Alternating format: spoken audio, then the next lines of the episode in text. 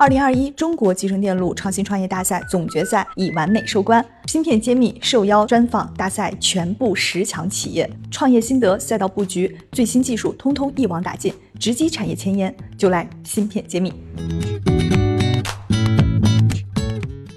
欢迎大家关注芯片揭秘，我是主播幻石。今天我很荣幸邀请到了盛和微电子肇庆有限公司的 CEO 施伟施总。那现在施总就坐在我对面，首先邀请他和我们听众们打个招呼。嗯，哎，幻石你好。施总，其实我能有幸采访到您呢，也是受我们今年的这个大赛组委会的委托，因为我知道您在这个二零二一中国集成电路创新创业大赛上面夺得了特等奖，所以我觉得这个成绩应该是，呃，我不知道您什么心情啊，所以先跟我们分享一下这个获奖感受。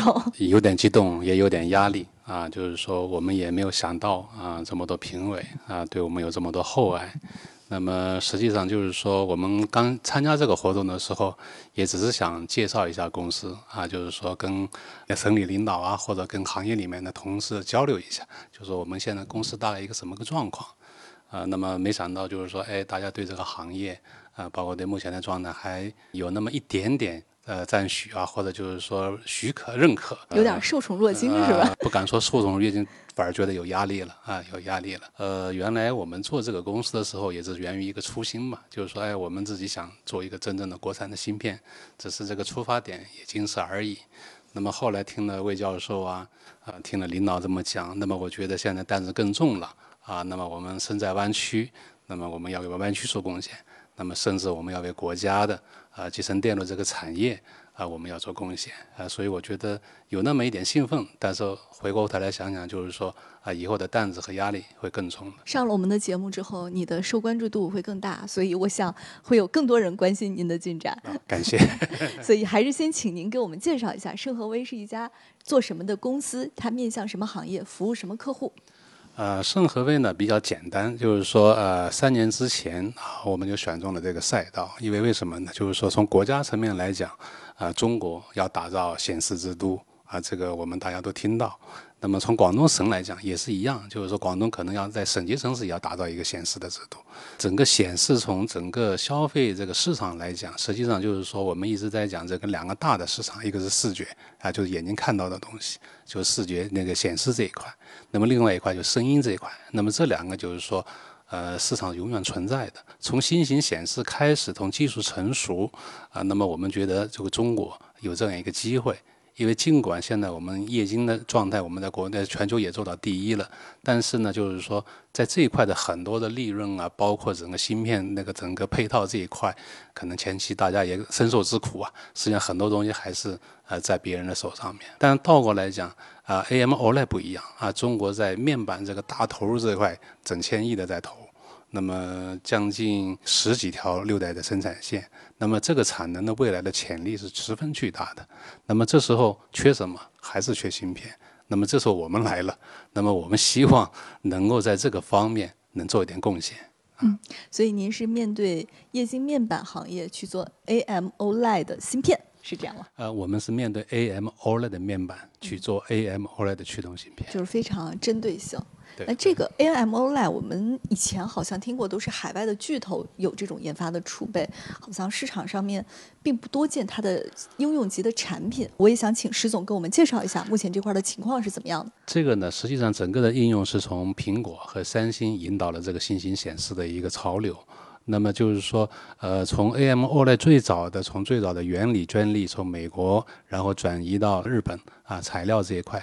然后真正的在韩国做成了整个产业化，那么这个其实将近有十多年的时间了。那么也就是说，新型显示到今天能够完全的量产，也基于这个十年的沉淀。那么目前这方面的量产和整个的产能，包括这个技术，也正在往国内转移。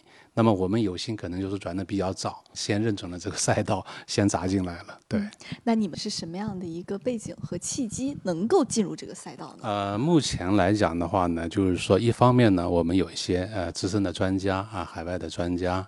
那么另外一方面的话呢，目前我们跟国内一些高校也在紧密的配合。那么经过这三年的磨合，那么我们觉得就是在国内啊，OLED 那个驱动这一块，那么我们对。国内的面板的特性的掌握啊越来越有把握，所以我们认为可能未来我们是最适应中国市场的一个本土企业。那正好也请您跟我们讲一讲，说这个技术路线如果得到推广的话，现在有没有什么技术难点没有突破的？这个其实做 OLED 或者做显示的都知道，OLED 的驱动的芯片，它实际上是完全是一个定制化的产品。实际上呢，就是说它的技术难度是非常高的。那么不仅仅说一般的跟液晶一样，我把它驱动就行了。那么它这里面整合了整个算法，甚至整合了一些材料特性。那么也就是说，你要把这个做好，你必须对这个材料或者对这个行业非常的熟。那么这需要经验积累的。那么有幸是我的团队当中啊，有些专家从零七年开始就一直在这个行业里面啊，所以我们认为在这个行业里面，我们的经验甚至一些量产的经验，我们相对于其他的友商可能会好很多。嗯，就行业还没有什么势头的时候，已经在做冷板凳了。对对对，我们默默的干了三年多啊，今年应该第四年啊，今年第四年。嗯，现在这个有客户来验证我们了吗？啊，我们很多都已经量产了啊。那个，比如说我们穿戴，基本上现在市面上看到的所有的品牌啊，我们都有进去，包括一线品牌啊。那么未来我们刚才也在讲了啊，我们挑战的现在最难的平板啊，中尺寸的平板，Cascade 的平板。那么这个也对未来我我们国内在 OLED 技术这一块，我们也会站在一个顶峰的位置。对，嗯。那这个速度还是蛮快的，四年时间已经有很多公司已经变成您的这个量产客户，这还是不容易的。但是其实离我们的目标，我们觉得时间也挺长的，这个四年其实挺难熬的。好，那正好请施总讲一讲你们的目标和规划是什么？实际上从公司成立第一天起啊，我们跟团队也沟通过啊，我们的目标很简单，就是说在这个细分领域，我们一定要做到第一。第二个，我们要同时保持国际一流的水平，我们一定也定义了国际这个市场。对，那么就是说，我们也希望就是我们能跟国内的面板啊，能够一起配合走向国际。那么这个也是我们一个梦想。哎，也想请您给我们科普一下，这个市场的空间怎么样？能容下类似您这样的公司？如果是让您推测的话，大概能有多少家？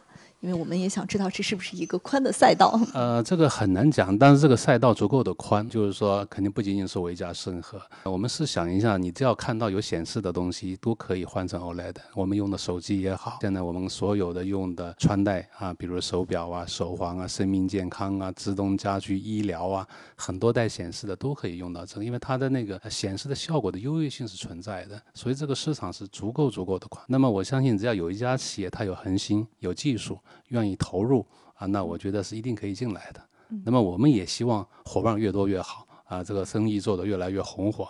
对，因为我知道新型显示它还有一些像 Micro LED 这种赛道，包括像用在 VR，它也有一些新的这个技术方向。你们会往其他的技术方向去布局吗？那我们可能会在呃目前这个相对成熟的量产的国内正在一个爆发期的 OLED 这一块，我们先把这个基础做好。那么未来，刚才你讲的在 AR 这一块、VR 这一块，实际上真正的我们认为未来的 Micro OLED 啊，这个是未来的一个呃主要的方向。那么我们也会集中精力去攻克这些难关，对，有准备的。就感觉好像这个赛道拿下，进入那个赛道，并不是一个特别难的一个跨越哈。呃，不一样啊，每个要求不一样。因为从 VR 来讲，现在就是你首先要解决一些眩晕的问题嘛，所以整个的产品的特点不一样。啊，就是高频高刷这些东西，那么未来我觉得这个难度还是有的啊，但是我们有信心挑战。嗯，好，那最后请施总跟我们讲一讲，你想借助我们的平台做点什么样的一个呼吁，或者想对外发一个什么样的一个号召？嗯，就是说现在集成电路当然全国很火，半导体都很火，其实我觉得有的时候有点过火。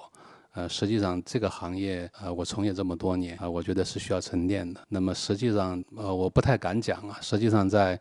半导体这个行业里面，我们经常说弯道超车基本上是不可能的啊，就是说你只有勤奋，只有扎扎实实的认准一个点，啊，就像那个华为的任总讲的一样，你只有集中所有的火力，集中所有的精力，照着城墙这个口啊，你就猛打，那也许有一天你能把这个缺口打开。那么基本上你找不到一个方法，说找一个奥特曼或者找一个超人能把你从城墙的底下一下子把你送到城墙，啊，这个是不太可能的。所以我觉得，呃，一定是扎扎实实的啊。嗯，这是对我们大家的一种共勉吧。所有人都要这样子扎扎实实的忍住这个寂寞。好，谢谢石总。好，感谢感谢石总的分享。感谢，我是盛和微电子施伟，我在芯片揭秘等着您。